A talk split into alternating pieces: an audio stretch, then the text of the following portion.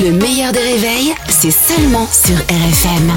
RFM Limité à 80 avec Pascal Atenza sur RFM. Bonjour Pascal Atenza Bonjour. sur RFM.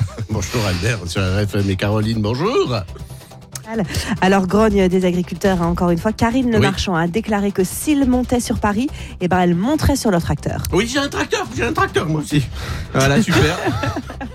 Maintenant, euh, ils vont vraiment venir, euh, rien que pour avoir Karine Le Marchand dans le tracteur. C'est sûr que si c'était Nathalie Saint-Cric, elle dit ça, ils seraient pas venus.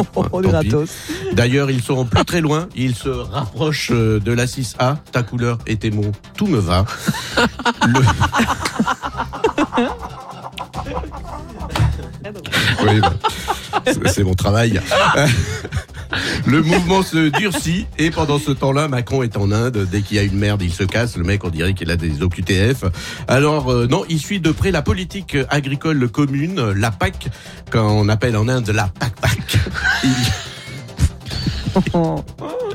Il y est allé avec Rachida Dati, euh, c'est sa chouchou, la mène un peu partout, qui a un peu abusé, vous l'avez vu, du botox dans ses lèvres, mais les Indiens aiment bien ça. Ah Bah, sa bouche ressemble à un ronflement brun après avoir mangé un poulet tikka, donc euh, ça, ça les choque pas.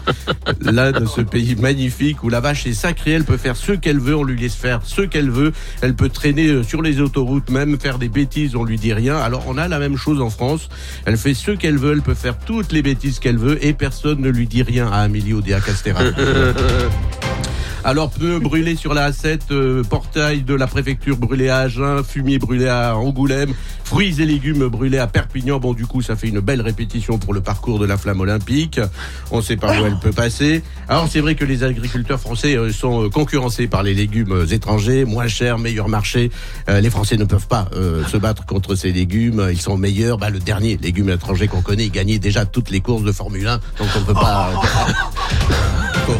Peut pas se battre. Tu sais qu'il t'entend peut-être. Oui. bip, bip. Ah oui, il est là. Les- C'est pas bien. Non, pardon, ouais, pardon. Les... Allez, on part en Russie. Les élections en Russie auront lieu en mars prochain. Et Poutine a trouvé cette fois un opposant sérieux, assez populaire. Et c'est la première fois que Poutine pourrait perdre. Non, il va, il va gagner. Il va gagner. Euh, Pardon, il va gagner. Allez, on termine par cette triste nouvelle. Sylvie Vartan, la Maritza, l'éternelle femme de Johnny, met fin à sa carrière. Beaucoup d'émotions. Elle chantera une dernière fois en novembre prochain. C'est fini. Alors, très étonnant, son fils David Hallyday ne veut pas qu'elle arrête. D'abord parce qu'il aime l'entendre chanter, mais surtout il a voulu la prévenir. Depuis qu'elle a dit que c'était fini, il y a Laetitia qui commence à tourner dans son quartier. Donc fais attention Sylvie. Bravo Pascal Bon. Bravo Pascal Pascal Atenza qui est sur RFM tous les matins, vivement lundi, hein. qui est sur RFM tous les matins à 8h15, le replay en vidéo sur le Facebook du meilleur des réveils, et puis également euh, en replay, vous pouvez télécharger le podcast. Le meilleur des réveils avec Albert Spano et Caroline Turbide de 6h à 9h30 sur RFM. RFM